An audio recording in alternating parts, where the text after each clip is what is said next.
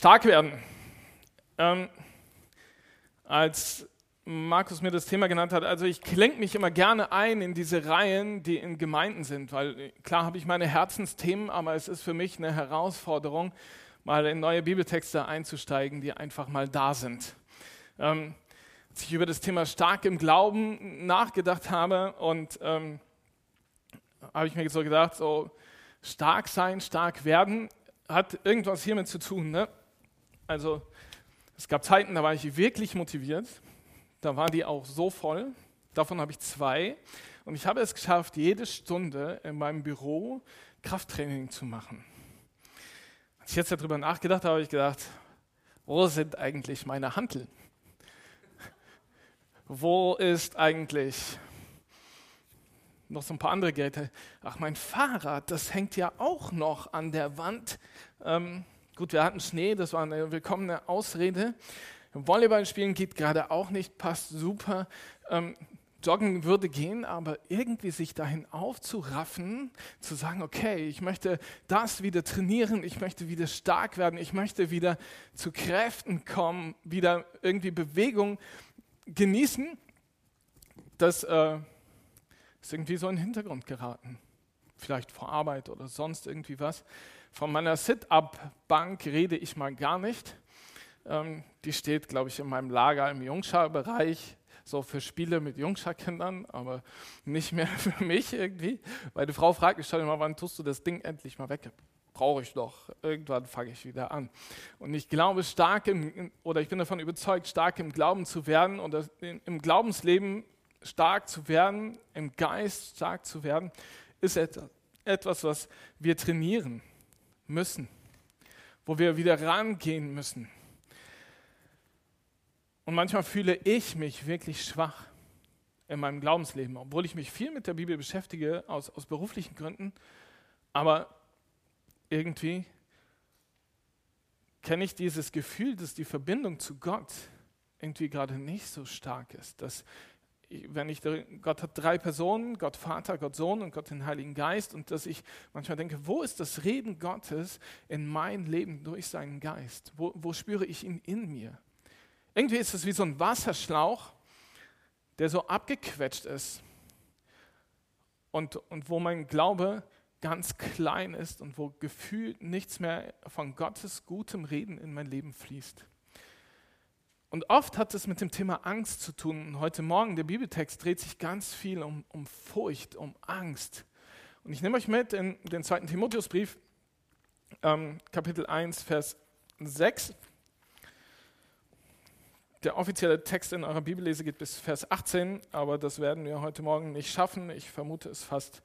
Und ich nehme euch immer Stück für Stück mit äh, in, in meine Gedanken, die Gott mir geschenkt hat. Und ich hoffe, dass heute Morgen etwas für dich dabei ist. Ich fange in Vers 5 an, weil der Vers 6 mit einer Begründung startet, dass ihr den Übergang findet von der letzten Woche bis jetzt hier hin. Voller Dankbarkeit erinnere ich mich, schreibt Paulus, an deinen Glauben, der so völlig frei ist von jeder Heuchelei.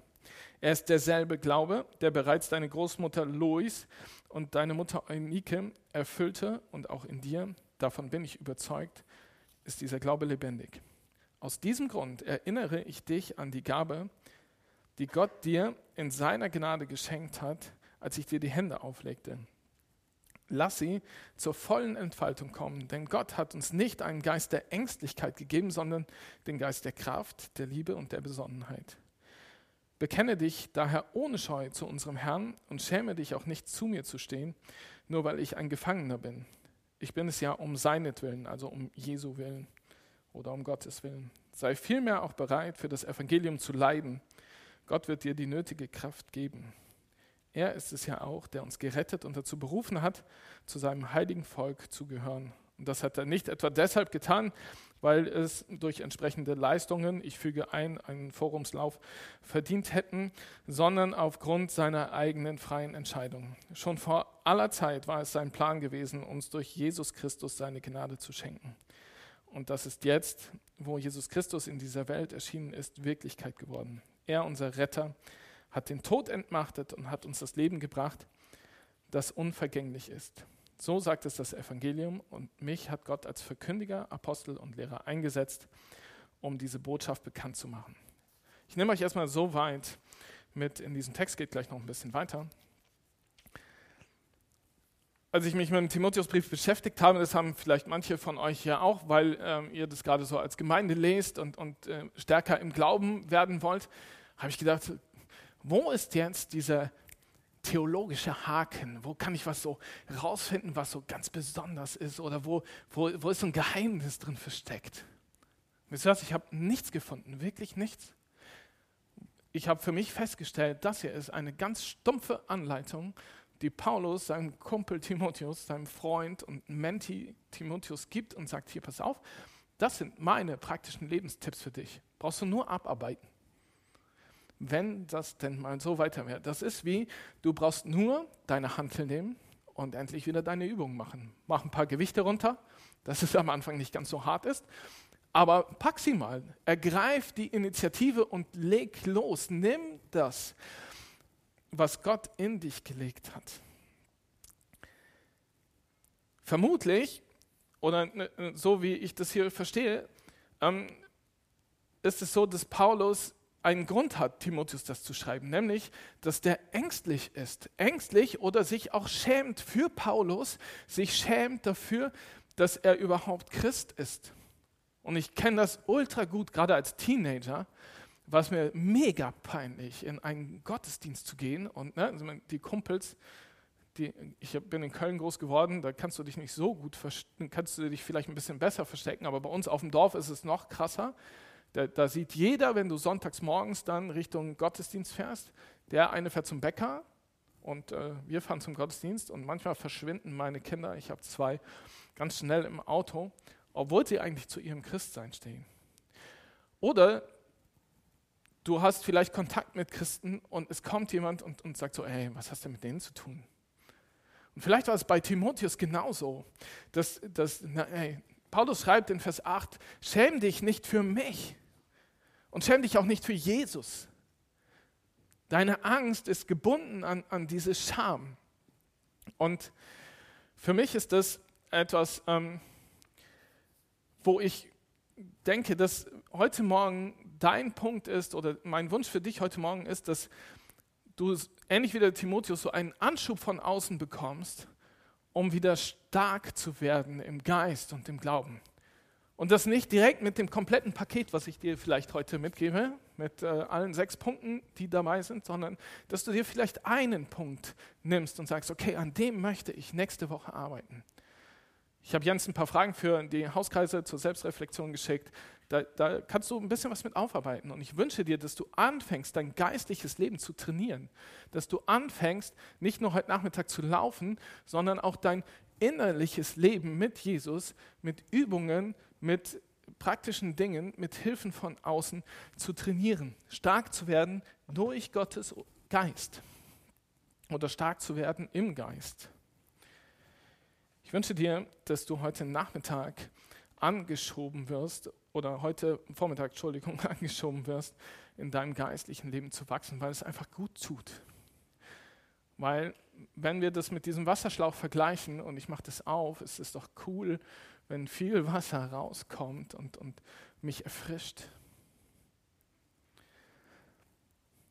Paulus schreibt hier, es ist, es ist derselbe Glaube, der bereits deine Großmutter Louis und deine Mutter Eunike erfüllte und auch in dir. Davon bin ich überzeugt.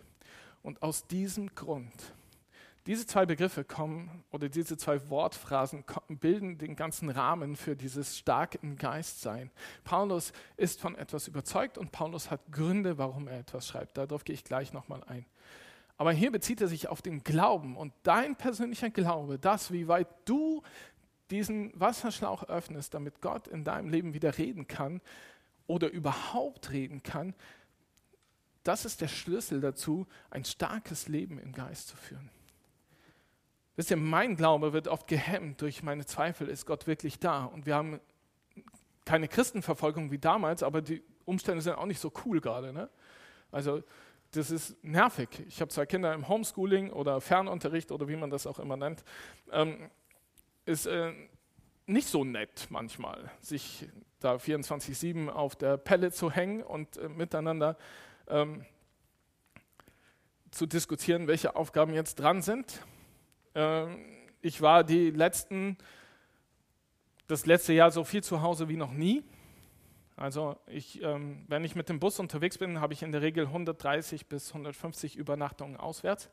Und jetzt war ich 24-7 bei meiner Familie. Ihr glaubt gar nicht, ähm, was das auf einmal mit uns als Ehepaar gemacht hat und welche Zweifel das in meinem Leben herausgefordert hat.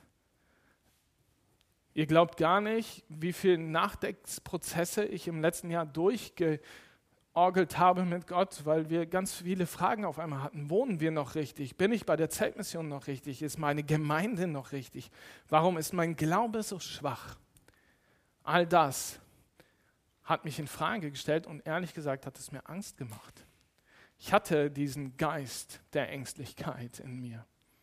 Und ich wusste ganz genau, dass ich mein meinen Glauben dem entgegensetzen muss. Da ist eine Predigt entstanden. Ähm, ich empfehle euch, jetzt muss ich gerade gucken, mal den Psalm 73 zu lesen, wenn in einer ruhigen Stunde, wo Asaf hingeht und ganz trocken ähm, seine seine Zweifel vor Gott legt. Und das war für mich der Schlüssel zu sagen, das stärkt meinen Glauben. Der Punkt, wo ich meinen Glauben gestärkt habe, der ist mitten in dem Psalm. Nur mal so ein Hinweis, da steht, als ich in das Heiligtum ging, als ich in die Gegenwart Gottes ging, da wuchs mein Glaube. Und wisst ihr, und das habe ich, oh, das habe ich bewusst gemacht. Ich habe mich bewusst dafür entschieden, meinen Glauben zu stärken damit der Geist Gottes wieder in meinem Leben spürbar ist. Und ich habe mich bewusst dafür entschieden, wieder Zeit mit Gott zu verbringen. Heiligtümer im Alltag zu schaffen, Gottes Gegenwart, wo er zu mir reden kann, in meinem Alltag zu schaffen, mich wieder hinzusetzen, die Bibel zu nehmen, zu lesen, mit Gott ins Gespräch zu kommen. Und das war Überwindung. Das ist genauso eine Überwindung, diese Handel zu nehmen und sich anzustrengen und zu sagen, okay, ich lege jetzt los. Aber ich gebe dir Brief und Siegel und ich wünsche es dir sehr, dass du dich vielleicht das erste Mal mit dem Glauben heute beschäftigst, überlegst, wer ist Gott, wer ist Jesus, oder dass du deinen Glauben neu wieder anfachst. Das alles ist hier im Imperativ geschrieben, in der Aufforderungsform. Entfache die Gabe in dir, leide mit mir, gib Gas. Und Glaube oder stark im Geist sein hängt von deiner Initiative ab. Du kannst hier sitzen und kannst sagen, ja, nette Predigt, hat er gut gesagt, war in Ordnung, kann ich mitleben oder was auch immer, war total schlecht, ist mir auch egal, ich bin nachher wieder weg. Ähm, und kannst sagen, so Gott, du hast das jetzt gesagt, aber jetzt bist du dran, dass du mich füllst. Ich glaube, dass wir, gerade wenn wir wollen, dass Gott in unserem Leben aktiv wird, dass wir selber auch Initiative ergreifen müssen. Alle Menschen, die auf Jesus getroffen sind, im zweiten Teil der Bibel, im Neuen Testament, sind auf ihn auf zugegangen, haben ihn gebeten, haben gesagt, ich mache den ersten Schritt. Er hat es auch mal gemacht, dass er auf Menschen zugegangen ist, wo er den, ähm, das Bedürfnis gesehen hat, aber da gab es auch eine Initiative um die Menschen herum. Und ich wünsche dir das, dass du heute vielleicht einen Schritt gehst und selber die Initiative ergreifst und nicht stehen bleibst. Es hängt von dir ab wie du mit dieser Predigtserie umgehen willst, stark im Glauben zu werden. Als ich dieses Wort anfachen gesehen habe, ähm, wir machen bei uns Zeltlager ne? und äh, bei uns gibt es keinen Strom und kein warmes Wasser. Es wird alles auf offenem Feuer gemacht. Und wenn ich morgens meinen Kaffee haben möchte, muss ich früher aufstehen und das Feuer anfachen. Ich kann nicht sagen, liebe Küche, steht bitte früher für mich auf, damit ich meinen Kaffee habe. Wenn ich den selber haben möchte, muss ich aufstellen, muss Holz sammeln, muss es dahin legen, die kleine Glut, die noch von der Nachtwache übrig geblieben ist, mit kleinen Stöcken wieder füllen, reinpusten, mich anstrengen, mich bücken, sehr unten und Feuer machen, damit ich warmes Wasser bekomme. Genauso ist es mit diesen Gaben, mit diesen Gottesgeschenken, die Gott in dein Leben äh, gelegt hat ich verschütte sie manchmal und ich lösche sie manchmal und dann sind sie nicht greifbar, Und dann kann ich mein Potenzial, was Gott eigentlich in mich gelegt hat, gar nicht ausleben. Ich verschütte sie in meinem Alltag, ich verschütte sie in meinen Gedanken. Und das muss ich erstmal freiräumen und da reinpusten, dass, dass Gott zum Beispiel mir die Gabe, wo ich glaube, dass er sie mir geschenkt hat, der, der Freundlichkeit, das ist die Gabe, die bei mir am schnellsten irgendwie verschüttet geht, weil ich so ein loses Mundwerk habe, dass ich sie wieder anfache und ordentlich, freundlich und liebevoll mit den Menschen umgehe.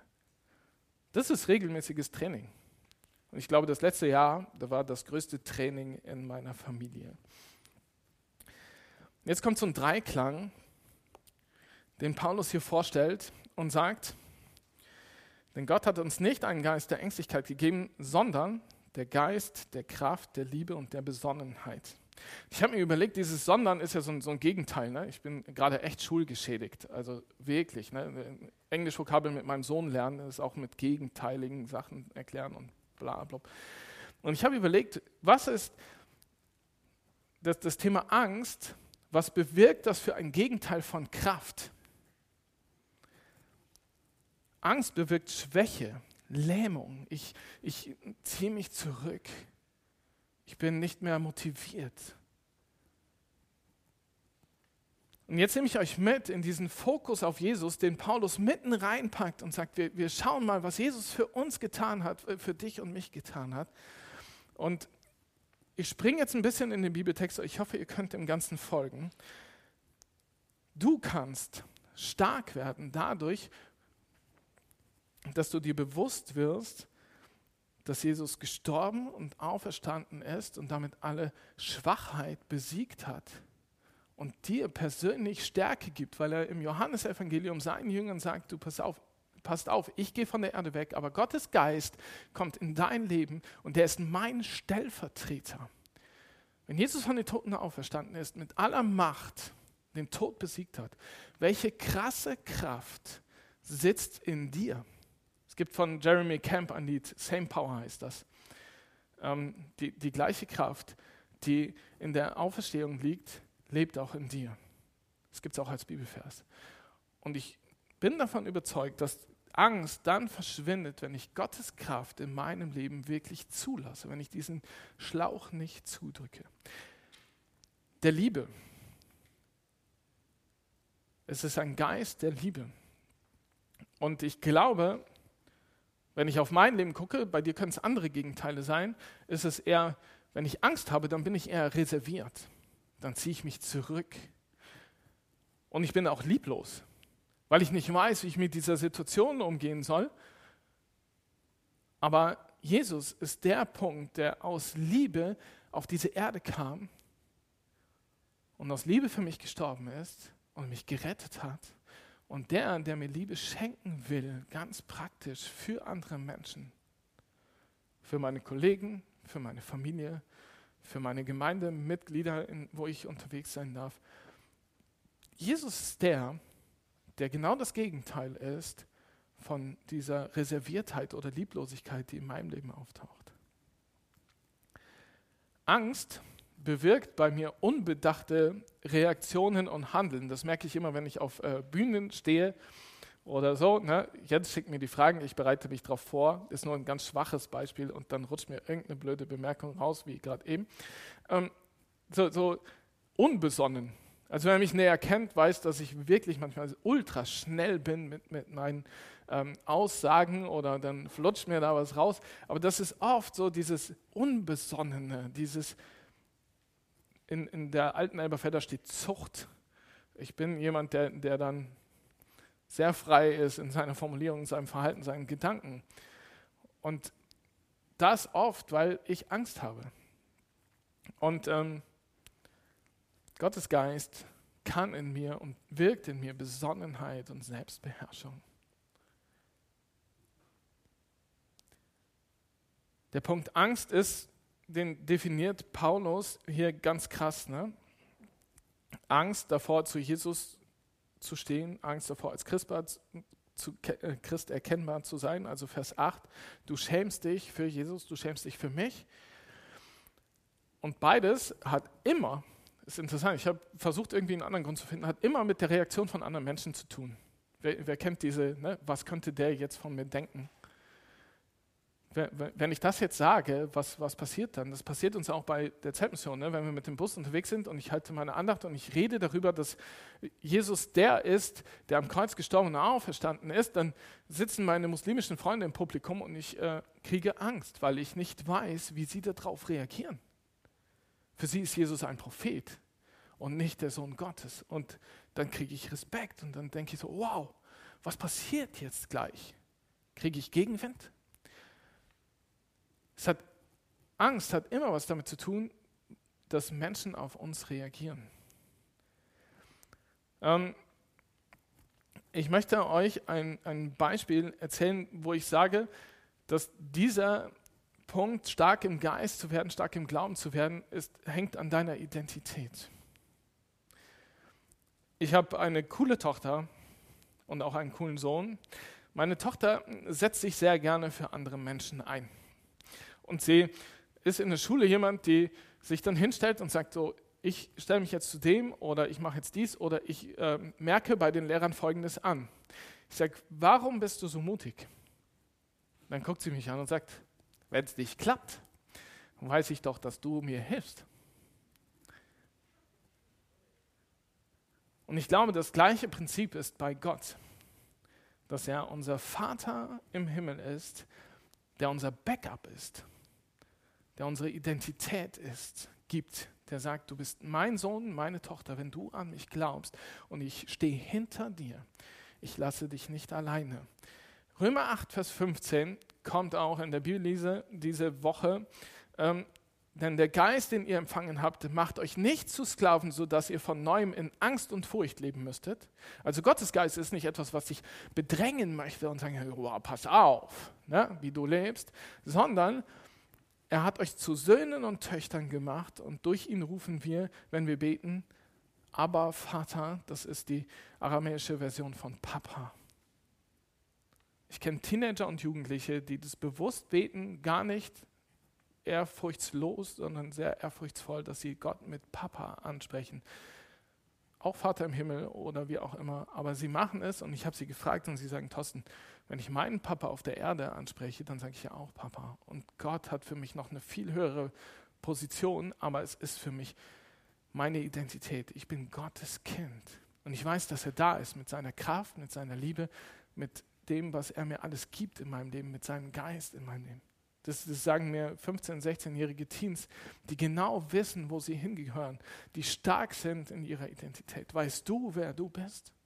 Kannst du mit stolz geschwellter Brust rausgehen und sagen, wow, ich habe trainiert, ich bin Gottes Kind, ich weiß, dass Gott in mir lebt, ich weiß, dass ich der bin, der mich, äh, der stark ist durch Gottes Kraft. Paulus ähm, verändert seinen Sprachstil. Ich weiß nicht, ob ihr das mitbekommen habt. Er fordert erst Timotheus auf, bekenne dich, mach dies, tu jenes. So, und dann kommt, ähm, jetzt muss ich gerade gucken, Entschuldigung.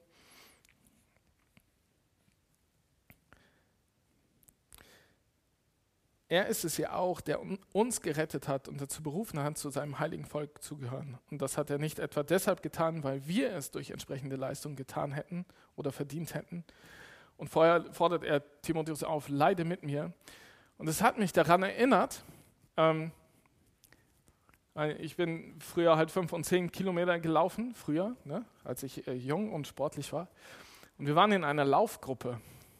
Und das, das, den größten Trainingserfolg hast du geschafft, wenn du mit, mit fünf bis zehn Leuten äh, wirklich in einem Trupp unterwegs warst, dann hast du dich im Kollektiv, hast du dich motiviert. Komm, wir ziehen durch. Komm, wir ziehen jetzt den Endspurt an. Komm. Und nach zehn Kilometern, ihr werdet es heute Nachmittag merken, ähm, werden die Beine schon schwer. Ne? Und dann kriegst du in einem Wettkampf, hast du das 800-Meter-Schild und dann sagt einer, komm, wir ziehen jetzt mal den Endspurt an. Wisst ihr, wie lang 800 Meter werden? Wenn du schon 9,2 Kilometer in den, in den Knochen hast. Also wer läuft, der weiß das. Und Genauso ist es auch in deinem Leben mit Jesus. Fangt doch diese Woche mal an, euch ganz konkret zu fragen, ey, wo sind deine Ängste? Wo hast du Angst? Was ist dein Gegenteil von Kraft? Was ist dein Gegenteil von Liebe? Und was ist dein Gegenteil von Besonnenheit? Wo bist du herausgefordert? Wo hast du deine Challenge?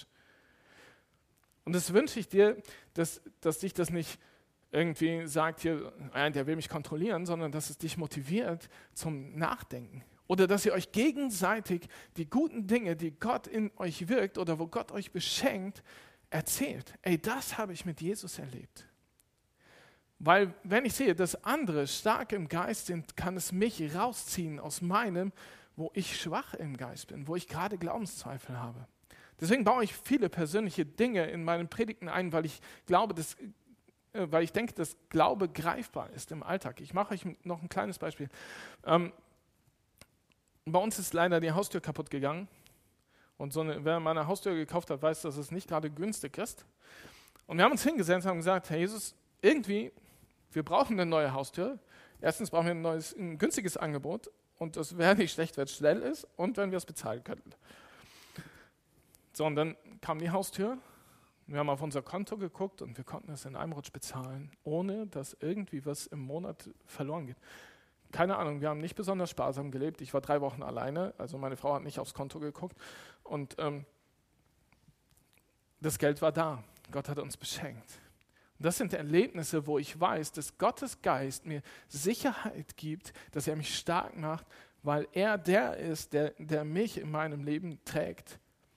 Und wenn wir uns sowas gegenseitig erzählen, wenn wir wissen, okay, jemand, Gott sorgt für mich, Gott sorgt für Arbeitsstellen, Gott sorgt dafür, dass wir in der Zeltmission ihn dieses Jahr erleben werden, dass unsere Wünsche und Gedanken für 2021 greifbar werden, dann ist es doch etwas, wo wir gemeinsam loslegen können und uns motivieren können, sagen, komm, wir gehen zusammen zu Gott und reden, dass er deine Gabe, das, was Gott in dich gelegt hat, als Möglichkeit für ihn zu arbeiten, dass das entfacht wird. Wir beten zusammen. Macht es nachher praktisch. Denkt dran auf Abstand, geht raus, betet füreinander, ähm, ganz bewusst. Oder such dir jemanden, mit dem du reden kannst darüber. Motiviert euch im Kollektiv. Im Geist stark werden ist im Kollektiv einfacher in der Gemeinschaft. Deswegen bin ich davon überzeugt, dass es Gemeinden gibt, weil man sich gegenseitig, so wie Paulus das hier mit Timotheus macht, anfachen kann, sagen, komm, wir legen los. Stark im Geist ist der nächste Punkt durch den Fokus auf Jesus. Paulus macht hier einen Wechsel und sagt, schau mal, das hat Jesus alles für uns gemacht. Das sind die Verse ähm, 8 bis 10. Er ist der Retter, es geht nicht um deine Leistung. Er hat dich berufen. Er hat dich aus Gnade gerettet. Jesus ist deutlich geworden in deinem Leben und das muss man sich manchmal sagen. Ich muss mir das manchmal sagen, ey, ich erlebe Jesus in meinem Alltag und das macht mich stark in meinem Geist. Das macht mich stark in dem Bewusstsein, dass Jesus Stellvertreter Gottes Geist in mir lebt. Nachher werden wir Abendmahl feiern und vielleicht nimmst du ganz bewusst diese Zeit als ein Neuanfang, dich wieder neu auf Jesus zu fokussieren und zu sagen, okay, ich gehe jetzt hin und ich weiß, Herr Jesus, du hast mich gerettet, deswegen nehme ich das Brot und ich weiß, du hast mich befreit von meiner Schuld und Sünde, deswegen nehme ich den Wein und ich danke dir dafür und ich möchte diese Woche fokussiert auf dich sein und auf das, was du getan hast. Es geht mir oft so, dass ich einfach nur Tischgebete spreche, dankbar bin für das Essen, was Gott mir gibt, das tue ich auch aus voller Überzeugung, aber dass dieser Fokus auf Jesus mir im Alltag fehlt. Dass ich eigentlich eine Grundrettung habe. Und wenn ich das mache, wenn ich mich überhaupt mal auf Jesus fokussiere, glaube ich, dass Gottes Geist in mir stärker wird, auch in dir. Ich habe diesen Punkt genannt, weil du weißt, was du durch Jesus hast, hast du eine starke Begründung für dein Handeln. Paulus geht jetzt hin nach diesem das, wo er äh, Timotheus beschreibt, ey, hier geht es darum, was Jesus getan hat. Und ich bin Apostel und Lehrer eingesetzt, um diese Botschaft bekannt zu machen. Gerade das ist aber auch der Grund dafür, dass ich so viel erleiden muss. Und jetzt gleich kommt wieder, ich bin überzeugt, dass er die Macht hat, das mir anvertraute Gut unversehrt bis zu jenem Tag zu bewahren, an dem Jesus Christus wiederkommt. Weil du weißt, was du durch Jesus hast, hast du eine Begründung durch dein Handeln, für dein Handeln, Entschuldigung, in deinem Leben. dass du als Christ auftrittst, dass du stark bist in deinem Glauben und in deinem Geist. Welche Begründung hast du für dein Handeln? Ist es, weil du irgendeine Leistung bringen musst? Oder ist es etwas, dass du denkst, boah, ich muss jetzt irgendwie bei Menschen gut dastehen? Das geht mir oft so. Welche Begründung habe ich dafür, hier zu stehen und zu predigen? Diese Frage hat mir mal gut getan, als bei uns im ältesten Kreis an alle Lobpreisleiter, an alle Kinderstundenmitarbeiter, an alle ähm, Prediger diese, ein, ein Video kam mit dieser Frage, was ist dein Warum du Dinge tust? Das war so ein TED-Talk, war total interessant. Nicht christlich, aber hat mich total hinterfragt, warum ich mich sonntags auf die Bühne stelle bei uns in der Gemeinde und Gitarre spiele. Hat mich total hinterfragt, warum ich mich hinstelle und predige. Hat mich total hinterfragt, ähm, warum ich Teamkreis bei uns mache. Ist es das, weil ich gut dastehen will und viele Jobs haben möchte? Und diese Frage hat Gott mir gestellt durch seinen Geist in mein Leben. Und ich bin davon überzeugt, dass wenn du weißt, warum du etwas tust, dass ähm, du stark wirst im Geist, weil Gott dich bestätigt in dem, was du tust. Es ist gerade sehr in, ähm, über Regelmäßigkeiten und Gewohnheiten zu reden. Ich bin kein Mensch, der damit gut umgehen kann. Also eigentlich gar nicht. ich brauche sehr viel Freiheit und Flexibilität und es ist für mich eine krasse Lebensübung, Regelmäßigkeiten in mein Leben zu packen. Aber Paulus beendet diesen Abschnitt mit Bewahre, steht in der alten Elberfelder, lass es dir die gesunde Botschaft Vers 13, die du von mir gehört hast, als Maßstab für dein eigenes Verkündigung dienen und halte daran fest. Bewahre dieses kostbare Gut, das dir anvertraut worden ist, mit aller Sorgfalt. Bewahren, festhalten, einen Maßstab haben, ist etwas zu sagen, okay, ich trainiere nicht nur heute, weil ich ja motiviert bin. Kennt ihr das? Na, die erste Woche Joggen klappt gut. Die zweite wird hart. Die dritte wird noch härter und dann halt regelmäßig dran zu bleiben an einem dieser Punkte, die du vielleicht heute mitgenommen hast. Das wünsche ich dir. Vielleicht, wenn du das nächste Mal Sport machst, denk daran, dass Gott dir Möglichkeiten gibt, dran zu bleiben. Bewahre, halte fest an dem, was Gott dir gibt, was Gott in dich hineingelegt hat, damit du dein Potenzial, was du als Kind Gottes hast in deinem Leben, entfalten kannst, damit Menschen darauf aufmerksam werden. Es wird nicht immer einfach. Paulus schreibt hier von Leiden. Der sagt, leide mit mir, leide für das Evangelium, leide für diese geniale Botschaft. Sport hat was mit Leid zu tun. Geistliches Krafttraining hat auch etwas mit Leid zu tun. Das tut manchmal weh. Und dann brauchst du keine Angst haben, weil Gottes Kraft in dir ist, weil Gott dich stark macht, weil Gottes Geist in dir ist und dich stark macht. Und das, damit schließt Paulus hier, mit der Hilfe des Heiligen Geistes, der in uns wohnt, wird es dir gelingen. Und das wünsche ich dir. Amen.